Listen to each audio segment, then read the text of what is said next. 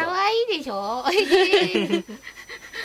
猫ちゃんと柄招き猫って書いてそうるです先生はい回ってるんですけどすいませんというわけではい龍賢です招き猫こんにちはですえというわけでですねはい今日はですねはい始まって番組始まって以来のはい史上初のはい女性ゲストがそうです女めで性ゲストたいですパチパチパチパチパチパチパチパチ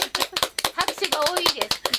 えお招きしてるんですけれどもうんというわけでご紹介したいと思います安田真奈さんですはじめましてどこで拍手すればよかったんだ ろう声かぶっちゃったよねごめんなさあいとですね今日ですねちょっと余計な方が一人いるんですけれ余ども計じゃないですあなたはよ誰ですかグレコさん喋ってくあだなたはさ誰いですか僕ですか、はいグレーコですというわけで山崎監 督が来てくれたんですけど山崎監督は前々前回のゲストの方ですよねああそうですねそういうこともありましたね、今日は何でいらっ今しゃ日るんですかカレーを食べようと思いまして、ええカレー屋さんにまたあの通りかかったお部屋ながんか手土産持ってマンゴージュースを手土産持ってそうなんですよねひょっこり現れてくれてだからまた絶対にあのあれだよねギャルが来るのを嗅ぎつけたとしか思えうない、ん嗅覚ですかそう そういうことですねあだーって一緒に映画見ててもこの女優さん可愛いのばっかり言ってるもんねそうですよねこれいいそういうわわけとでかねえ今日はいつもの私と先生と余計な人一人とゲストの余方で計じゃないってことだお から送りしたいと思いますどうだえというわけでですね、えー資料によるとですね安田真奈さんは女優それからモデルさん、それから朗読で活躍されてるということなんですけれども、そうですねはいメインは何なんですかそうですねメインはやっぱりあの女優業と女いう優業がはいなるほどはいでですね、えー一応、えー2月16日生 まれ A 型、はい大阪府出身、あそうですねはいこれ初めて僕今日検索して知ったんですけど大あそうなん阪出身なんですねそうですあの一番もう賑やかでこうごった返して、あーもう大阪弁が飛び交うようなところ商店街の、あそうですか、はい、大阪の一番こう日本で一番長い天神橋商店街っていうはいその辺りでなるほど、はい道理でなんかノリが関西だと思いましたねえ結構関西のノリですよねそうですねあとうん常になんかこう早口らしくてどうもああそうですよね、はいでも表情も綺麗ですよねあよかったありがとうございます、うんこう4歳ぐらいの時にこっちにも来たので、あそうなんですか、はい、やっぱりこうへえ抜けるのも早かったみたいですあじゃあ長い子ことこっちの人あそうですねもう全然うーあとん趣味が切り絵ということなんですけどあそうですね、うんハサミをよく持ち歩いておりまあす本当あですぶ か、ね違 うか 違うか今日もお持ちで今日はちょっと置いてきた ねあ本当ですかはい素晴らしいですねで安田さんは今ですね私が制作中のせ、はいあの映画のにあの出演していただいているということなんですけれども、はいえーなんと幽霊役ということでどうですか、幽霊役というのは挑戦したのは初めてですか、初めてですあ本ね当ですか、はいまあ、だだ初めてですよねどうせね脅かさないんだよねそう脅かす幽霊じゃないわけですよね、うんうんええどうですか幽霊役というのは初めてやってみてそうですねやっぱり今まで普通にお芝居でもやったことがなかったんですけど、ええあのーこう自分から発信しない分いろんなことすごい考えますねああなるほどなんねていうんですかこう周りが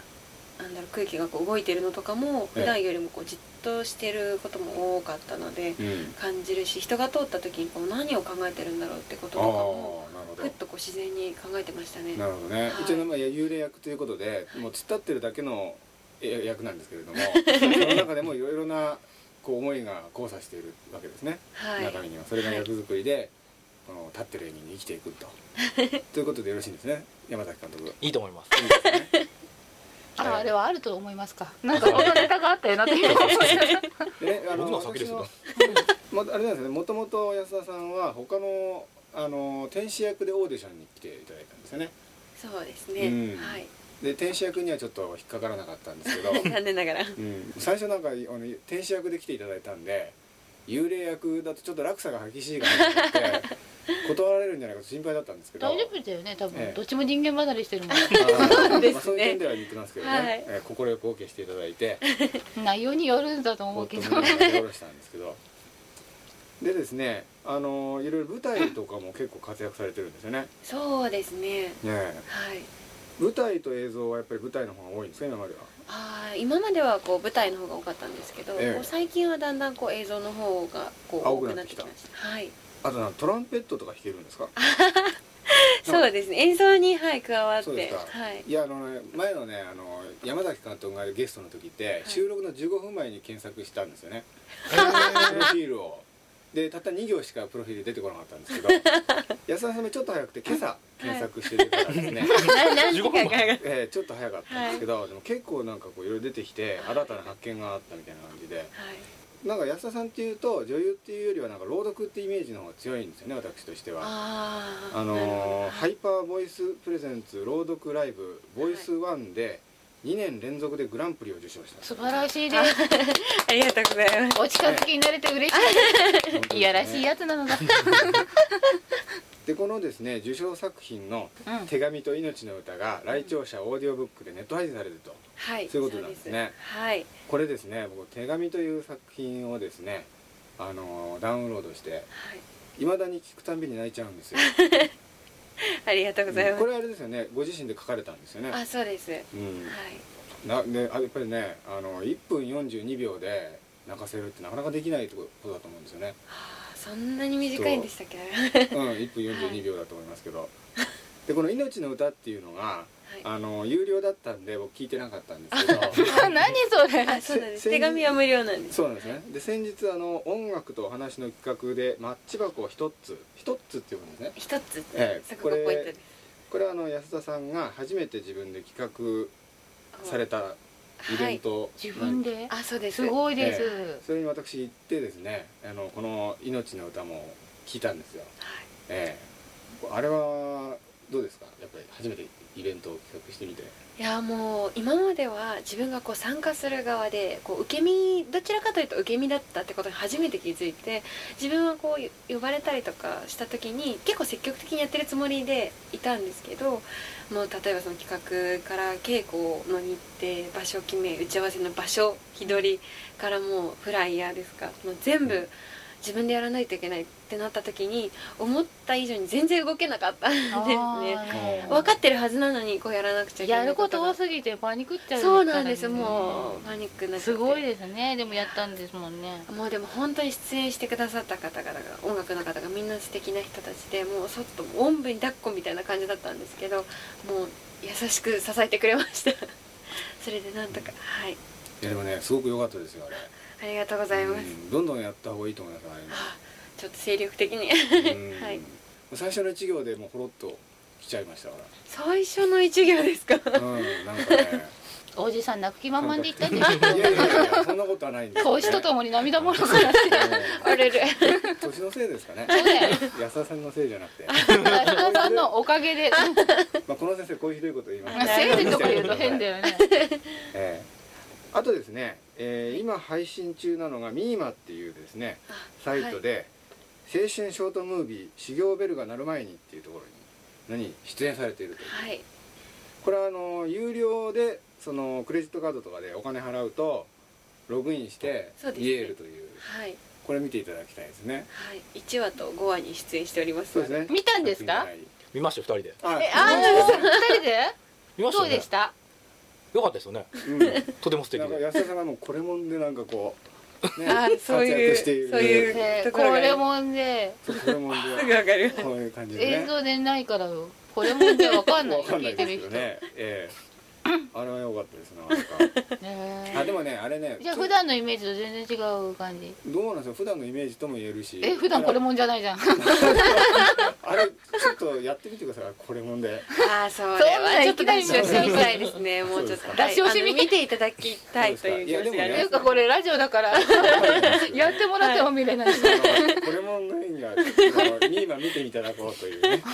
ちゃんとあの先生あのページに URL 貼っといてくださいね。うん大丈夫やっとくかええ貼らっといてくださいね。うん教えてくれれば安田さんってこう見た目がすごくこうおとなしめの女性に見えるんですよね、あーうん、だけど話してみるとすごい活発な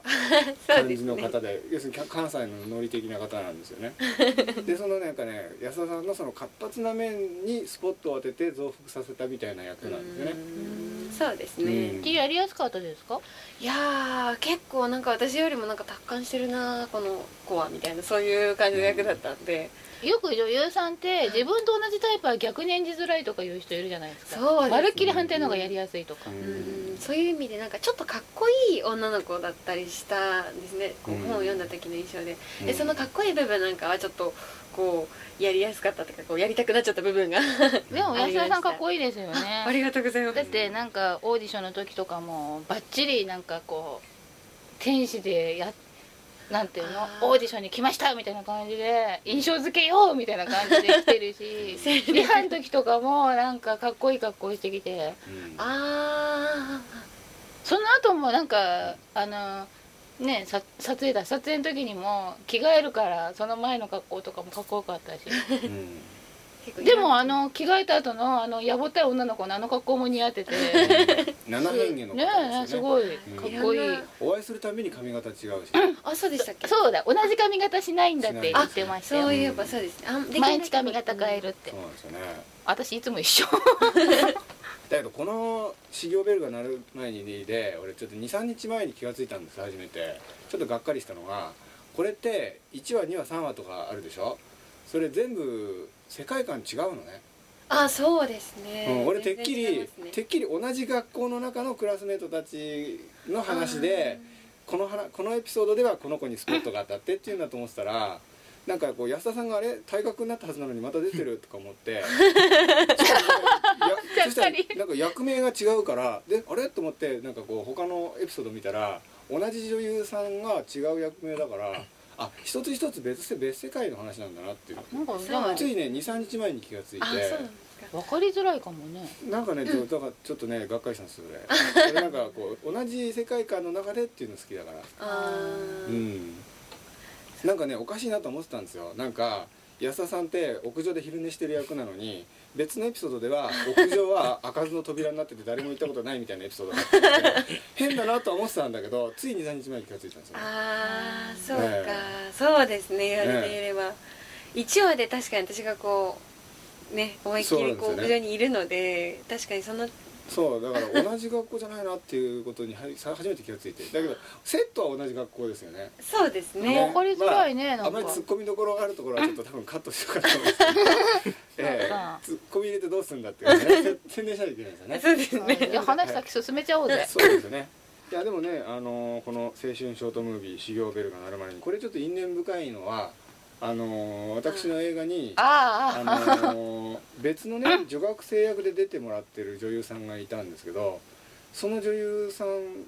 も出てるんですよねそうですねでもそしたら安田さんとその人はお同じ学校出身で聞いてみたらね同じ高校だったっていそうですねすごい因縁こだよれねってなんか因縁深いですよねうんはいうん高校の時もやっぱ友達だったのでこうクラスは全然違ったんですけどへーあの週に1回だけのあの2時間連続のこう授業が一緒だったんですねたまたま、うん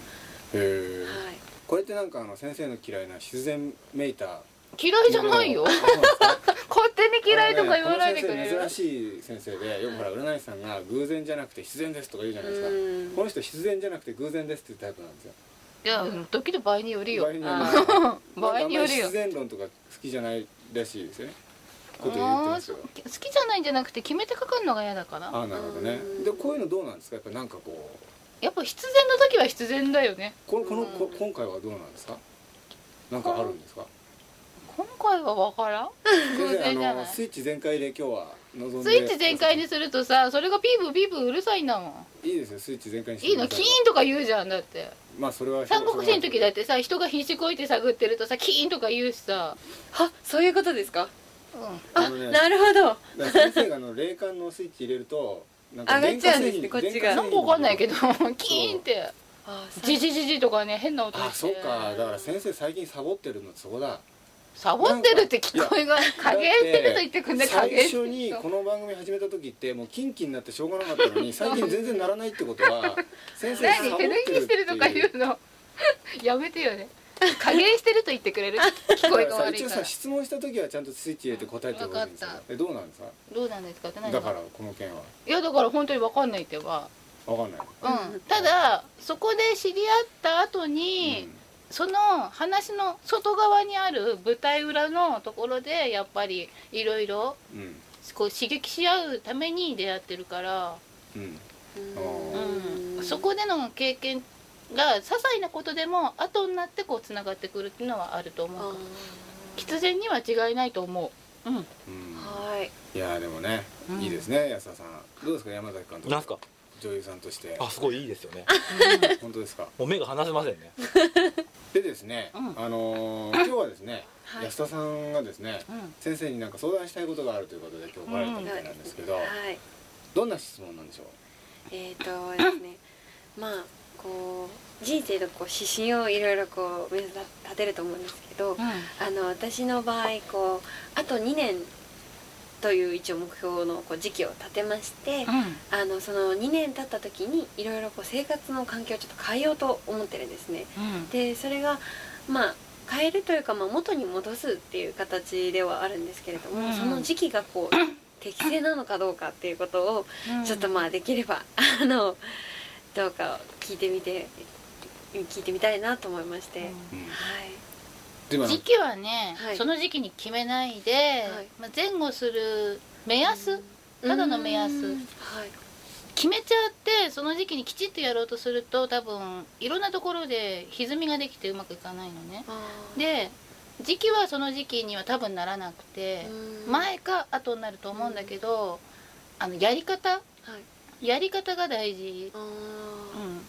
うんなんだと思うなる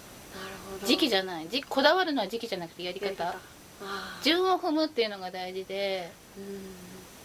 とりあえずこの時期にやりたいとかこのタイミングでやらなきゃで焦ったりとかして何かを飛ばすとダメだし、はい何かを加えてもダメになるから、あー加えてもダメなんですうね、ん、加えても外してもダメになるから、それ選択していくことは大事ってことなんですねだからその目安の時期にやるために今どうしたらいいかをうんうん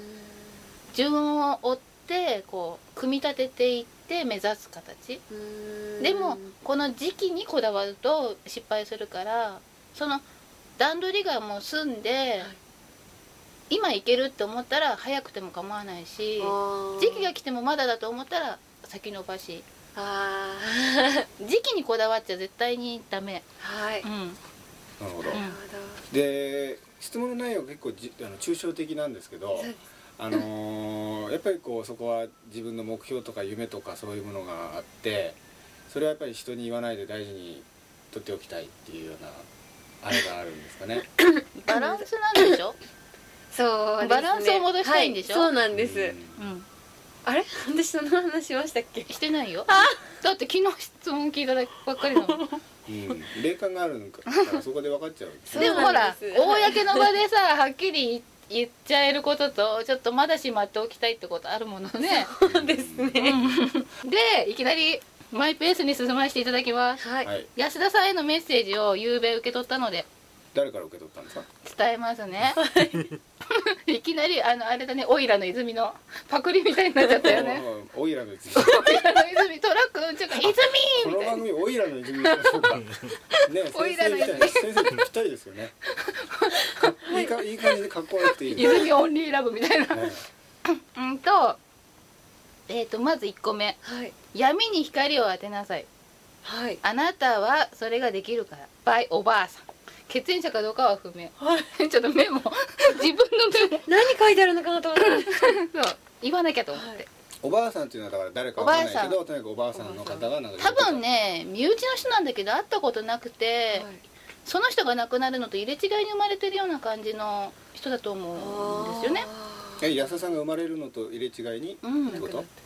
その人っていうか安田さんのことですねそうだから血縁者かどうかわからないけど割と縁のある人でうん家族ぐるみの付き合いをしてたとかうんその人が安田さんのことを守られてるんですか、うん守ってるのとはちょっと違うんだけど、ちょっと見守ってるぐらい、うんなるほどその人が闇に光を当てなさいあなたはそれができるから闇でなんだろうこう人の心の闇とか社会の闇とか、はいそういうところに光を当てる存在なのね役割があるのはいそれをやりたいわけでしょ、そうですね、そう だからその闇に光を当てなさいはい今はまだ勇気が出てなくてうんそれをまだ自分はできないと思い込んでるけど、できるからやりなさいあでもそれは僕も感じますよ、できないと思っても練習しないとうまくならないからはい失敗を恐れないでどんどんやってくださいということで、であと本当に知らなければいけないことを恐れて避けてはいけないこれは誰かからわからないではい本当に知らなければいけないことす見ないようにしちゃう癖があるみたいですああ、そうなのかそうはいなんかね本当にし知らなきゃいけないことがうんけ悪い結果が出るのが怖くて聞けないとかああ傷を避けて通ったりとかうーん傷をまず守ることに専念しちゃって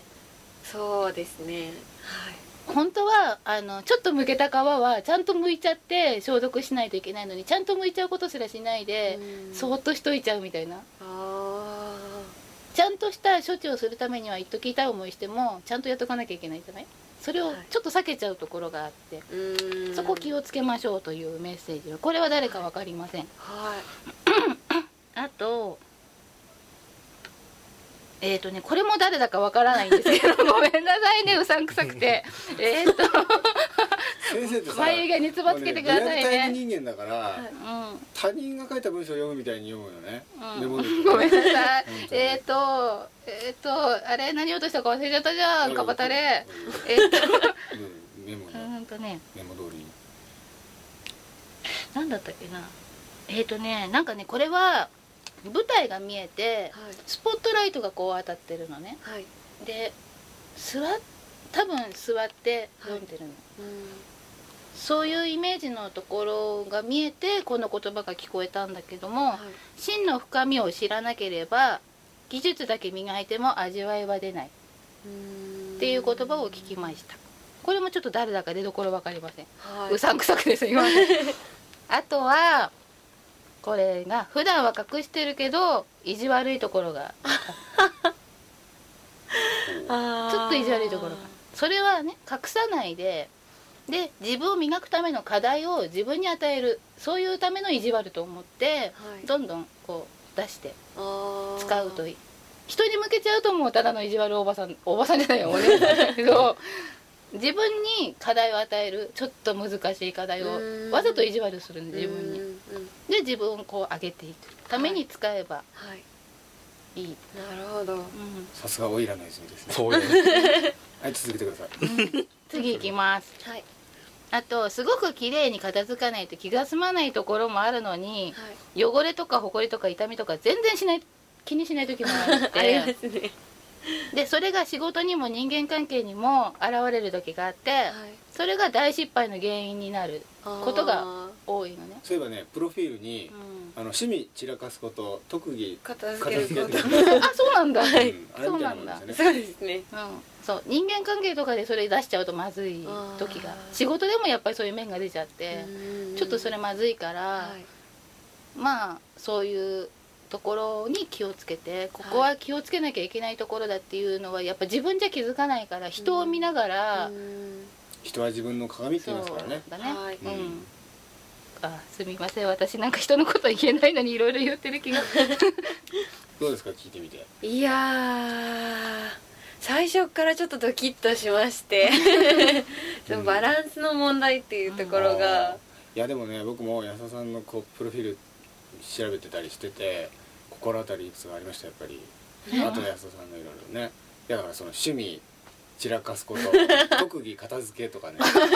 あそういうなんかねそこの部分なんか今日これプリントしてきたんですけど、そこの部分だけなんかこうプロフィールにほら好きな食べ物とかバーってあるじゃないはいその中のそこだけなんかプリントしようと僕思ったんですよなんか気になっちゃってそうなんだうんなんでだろうと思ったんだけどそこ冴だえてんじけゃんでもそんなにこう多くの人からメッセージが寄せられるとはまさか思っておりませんでしたうん、なんかねこのおばあさんは分かったけど他の人はやっぱ別の人だった、ううんん、全部別の人なんだけど出どころは分からないやっぱ守ってる人はやっぱアーティスト系が多いんですか結構僕はあの安田さん見てるとなんかちょっと他の女優結構女優さんとね僕接する機会多いんですけど、安田さんってやっぱ他の女優さんとは違うなって思うとこ多いんですよやっぱり感性とかもやっぱ自分で物語を書いたり書かれたりとかいろいろ多彩じゃないですかだからやっぱりそういう人たちがたくさん後ろにいそうなイメージがあるんですけどね見えてた前世みたいなのははいあの鎧みたいな銀色のなんか着てて多分ヨーロッパ、うんうん男ですか男の人でで絵を描くのが趣味だったのへえねで絵を描いてそれでなんかこう空想を膨らませて、うんでもなんかほぼ強制的に軍に入らされちゃうような制度があって、うん国ので何年か経つと職業を選べるんだけど何歳から何歳までの男子っていうことで入らされちゃう制度があったみたいなのね、うんなんかよくわかんないんだけどどっかあったそんな国あよくあると思 います。やっぱね歴史は山崎さんの方がありました得意ですから。徴兵ですよそれたたただの徴兵ですよね、徴兵制徴兵ってなんだ徴兵制度ですよそうなの。のか普通なのかじゃあえじゃあそれで それそれとか言ってそうでうっかり死んでしまったんだよねそあののあと本当に何日ぐらいかやれば帰れるって時だったんだけどうんあと何日でそうでそのあの訓練とかを重ねてる日にこう画材とかは買えないからうん空想したことをこう頭の中で物語として描いて、これをお家に帰ったら絵にしようとかなんかあの頭の中で思い描いた物語の一部を絵に描くような画家さんだったみたいでうんあもうじゃあせ生物画とか風景画とかそういうのではなくうて、んっていことですねまあ生物風景画だと思うんだけど、うんここにはこういう世界があってとか、うんこういう暮らしを描きたいとかそういう感じで何かの一部を切り取るような絵を描く画家さんうーんうんだからただ綺麗な景色を撮りたいんじゃなくてうんうんそこに暮らしがあるとか、そこに何があるから描きたいみたいなあー物語の中の一部としての風景を描くようなはいそういう画家さんああーだからその名残が多分今結構強く出てるとあーあそう思い残して死んじゃってるから帰ったら書こうと思ってたのに思い残して死んじゃってるからうんその思いがすごい強くて出てるのと思うで見た目よりかなり男っぽいと思う、うんうん、もう異論そのはない前世の続きをやろうと異論はないってそんなに詳しく知って んのいやいやいやいやえ続けてください。でそう続きをやろうって気満々で生まれてきてるからうんやっぱりどうしてもその男の時代を引きずってるところもあってあーでもそれはあると思うそうすごく女らしい面もあるのになんか突然男が出てくるみあたあいりなますありますそんなじ感じなのね今あだから今はその時の人生の続きをやってる感じが強いから、あ多分それを段取りをしてってその思ってた時期に変えたいんだと思うの前世の続きはもうやめようみたいなうへえあーそういうのよく聞きますよね。こっからは根性の私の人生っていう風に多分したいって自分の中で思ってるからうんバランスを変えたいんだと思あうでのねもうんちょっとそのこっから私の人生っていうのはちょっとありますねそうそっからここまではなんかやり残した感があるような、なんか心残りみたいのを片付けよう、うんこっから先は私の人生みたいな感じでバランス変えたいんだと思うから、ガラッと変えるって多分難しいそようねなんですよねだから段取りをちゃんとしていかないと時期にこだわってると絶対ダメで、あ、わかった。つまりその25歳前後で亡くなられたんですかその時はひょっとして。 25歳はね後ろにいる人だね多分、えうん、後ろにいる人うん うん配合例の方じゃなくて死後例の方ですね。ちなみに後ろにいる方は誰うん、うんとねなんか今見えたのは赤い着物着た女の人で日本の日本のうんその後ろになんかご先祖様らしき人たちとかがいたりとか、赤い着物はういん、それでうんと七福神の毘沙門天さんみたいな感じの人が見えるから多分結構普段と違って気性が荒い人なんじゃないかと思うその人がいえ安田さんがその人の影響を受けて結構気性の荒いとこあるんじゃないかなっていう気がする一回コート決めたらもう周りをねじ伏せてでも絶対そこに外つ盲信みたいなところがあってまだ今未熟だからそれが出てこないけども、うん頼らなきゃいけないことを知ってるから、出てなこないけど もだんだん力つけてくるとそういうところがどんどん強くなってくるから、やっぱりそこまで強くなっちゃうといけないからどっかでブレーキかけるっていう、今のうちに意識しておくといいかもしれないですほらね。夢中になっちゃうとね結構ねやっちゃうもんね、うんいやいや山崎さんの相談の時と随分違いますよねそうですそう思って聞いたんですよね、ええ全然流れが違うななんかえだってほら不公 平ですよねえだってギャルはやっぱりさ ああねだってせっかく女優さん来たんだから映画の話とか、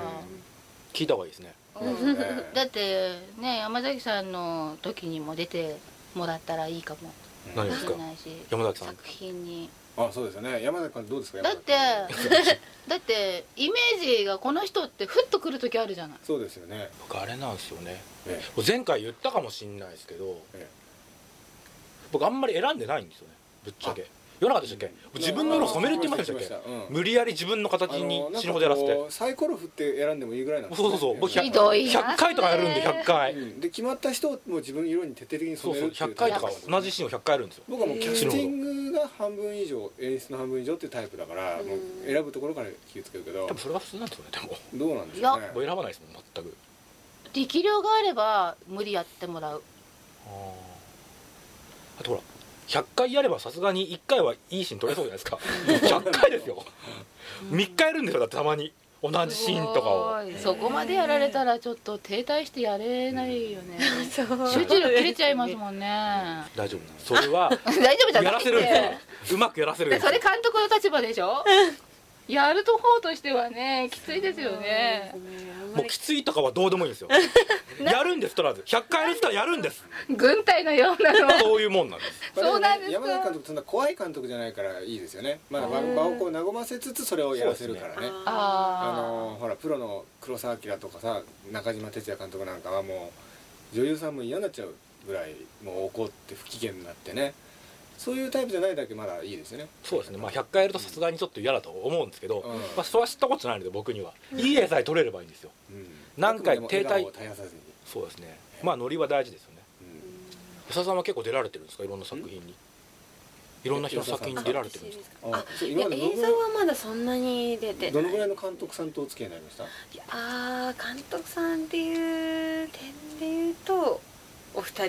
人お二人二人目ですねあのー修行ベルが泣く頃にの人とあごめんなさい三人三人ですあ数え間違え あてるあの一回プロモーションビデオに出たことがあってあのーこうずるずる引きずられるやつあそうです赤いドレス着てそうですそうですねゆかりないですねはいチェック入ってびすっくりしましたげ今日見えた んですよあなんでそやっぱりれ一応事事前準備し終わるそうかあの安田さん倒れててもうずるずる引きずられてお風呂場まで連れてくあ死んでるんですかあそうです死んあでま死すんでるんですねえそれ話しちゃっていいのいやだからプロモーションビデオだからさあ物語があるわけじゃないからねうんはいえじゃあ安田さんは死んでる人やるの2回目ああれはでもあれは死体だからねあー幽霊というよりはうんうんそうですねうん死体死ですね体役ってきついくないですかそういう役に寒かっそうですた、か、はい、ハウススタジオでこう借りてやっててその私がすでに殺されてしまったところからこう始まるんですけどあでも全然こう血のりとかはなくて、あの多分毒殺かぼ撲殺かなんかしちゃったみたいな感じで、えーもう寝てるみたいな感じなんですね、うんでも赤いドレスでやっぱこう絵的にうんもうそれがこうずーっとそこに横にあって寒いと思って、えー、じゃあ死んでるはずなのにチキン肌あーよく見たらそうだったかもしれなコいでツすねポツポツみたいな そうかもしれないですしかも周りにこう鳥の羽がいっぱいわーって待ってたんであれみたいだねピクニックのああ鳥の羽黒い鳥の羽だあったあけれどは壮絶ですよあれね、今後どういう作品出てみたいですかそうですねこう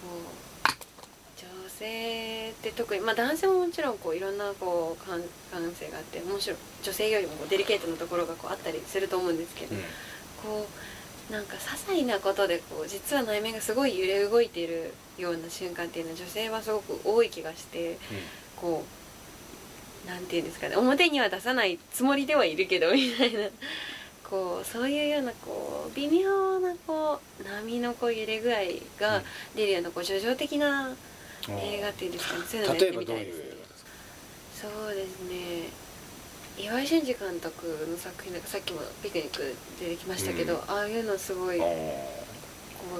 う胸を刺される思いがする時があると思うんですね、ああいうものもすごい興味がありますし、ーうんまあとりあえずそういう助長的な映画に出てみたいというそうですねねはいで舞台もまたこれから続けていきたいというそうですねうん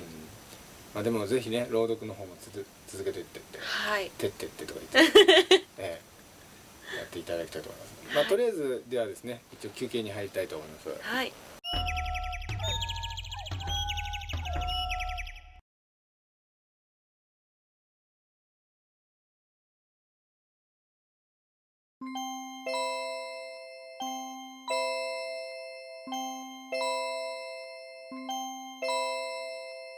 というわけで今日は安田さんをお迎えして楽しいひとときを過ごしたんですけれども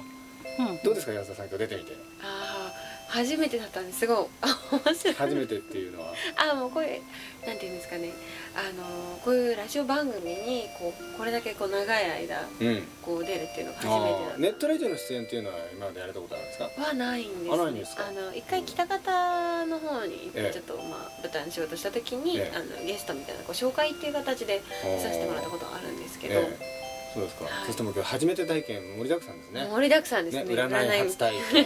ネットラジオ初体験ということで、はいちなみにこの番組は聞いてくれてたことはあるんですかそれが私まだネットのパソコンのあのネットラジオの聞き方がちょっとわからないんで後で教えてもらポっチてッと押せばいいんですよ、ええあれそうですか嬉しいなあとあの安田さん今後の予定とかはそうですね、えあのだいぶあの 今決まってるのがちょっとだいぶ先になってしまうんですけど、はいはいいつですかあのもう本当に先で7月末に、はいあの今年ですねあの2009年もあの、うんちょっと出演させていただきましたうんあの墨田区トリフォニーホールというところであはいありますあのポロニアネポロニアネットワークあポロニアあコンソそうワートヘンゼルとグレーテルですあそうですそれでのこれの司会とナレーターをはい去年の9月7月にされたんですね、はいあこれを今年ももう一回やるというはいなるほど今年はあの魔石オペラのこう魔石を元にしたもモーツァのルトということでおーあそうですであの一応そちらにも出演するのでであおーのお子様は確実に無料だったと思いまなするほのどでお子お子さんってい様くつまであ難しい中学生までだったらうちの子連れてけるのになぜひぜひあでもあの私多分その大人の方でも招待券がいただけるはずなのでもしよかったあこんなこと言っちゃいけないやみみんなお金払ってきていただいてると思いますので、 えー、というわけでですね山崎監督どうですか今日は、今日がですか、ええとても前回と違ってよか ったですよメニューと違いますよねごめんなさいやよかったですすみませんとてもよかったです謝りますえ